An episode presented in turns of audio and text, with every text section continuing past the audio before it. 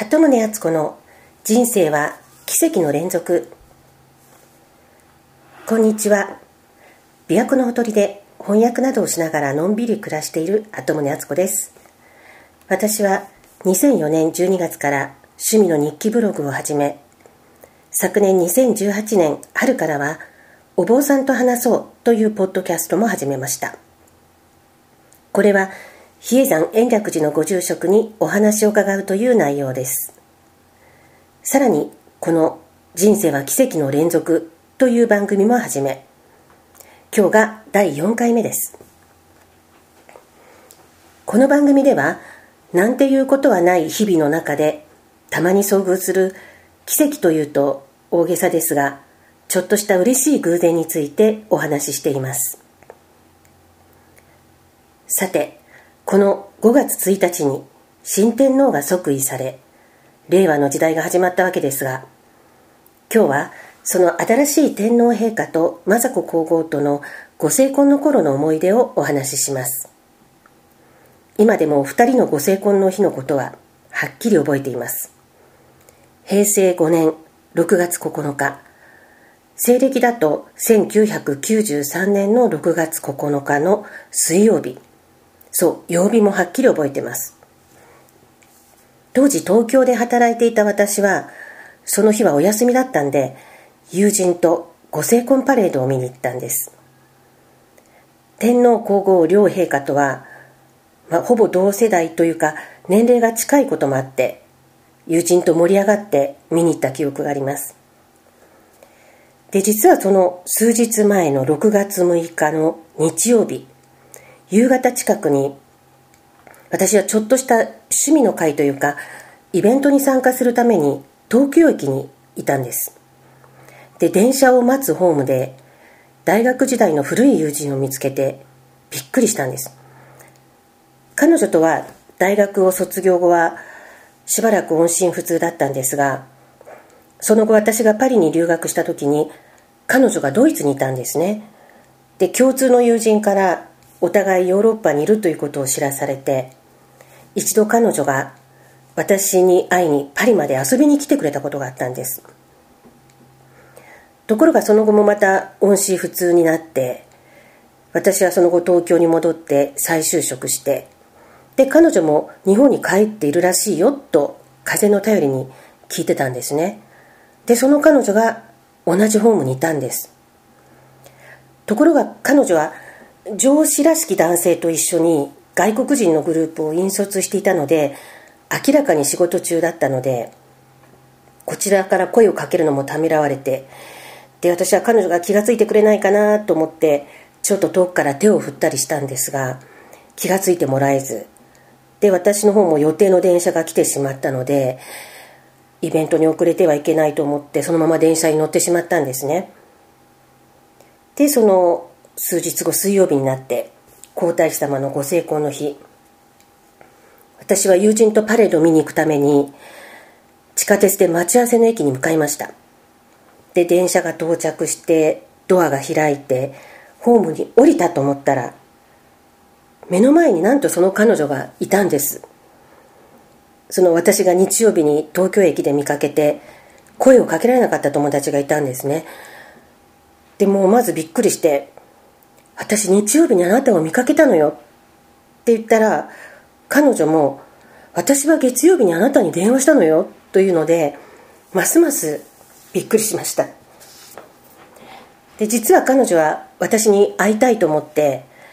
共通の友人に私の電話番号を聞いて月曜日に電話したそうなんです。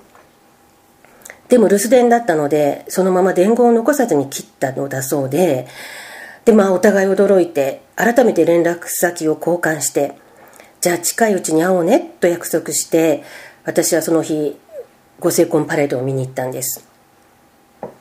で約束通りその後すぐに2人で会っていろいろと久々に話をしました。彼女は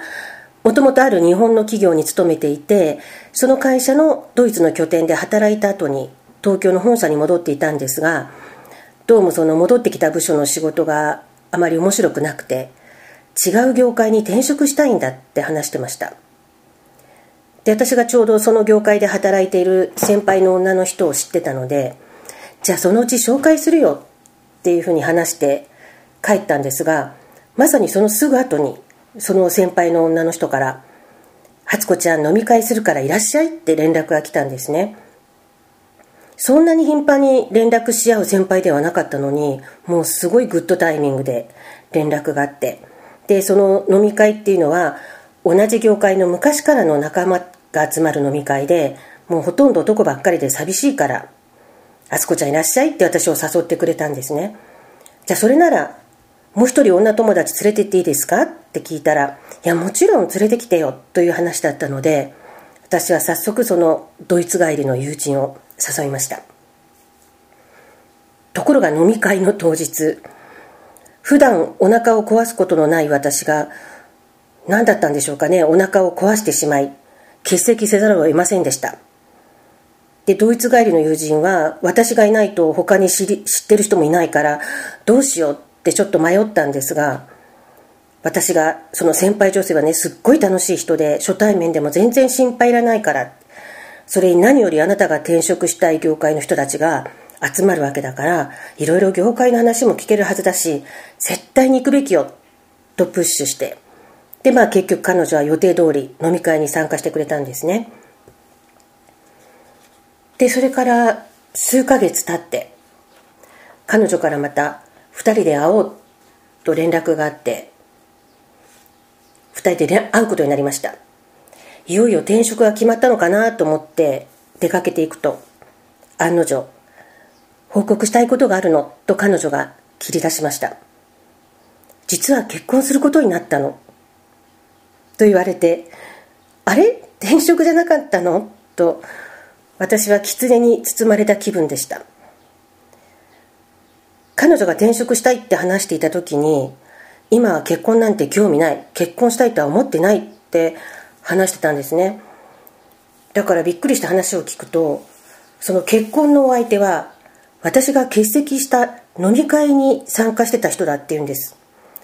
それを聞いてもうまたびっくりしました。出会ってすぐのスピード結婚です実はこの彼女は大学時代から男子にとっても人気があってもう彼氏には全然不自由しない人だったのででその彼女が今は結婚なんて興味ないってほんの数ヶ月前まで話していたわけですから私は思わず「なんで?」と質問しました。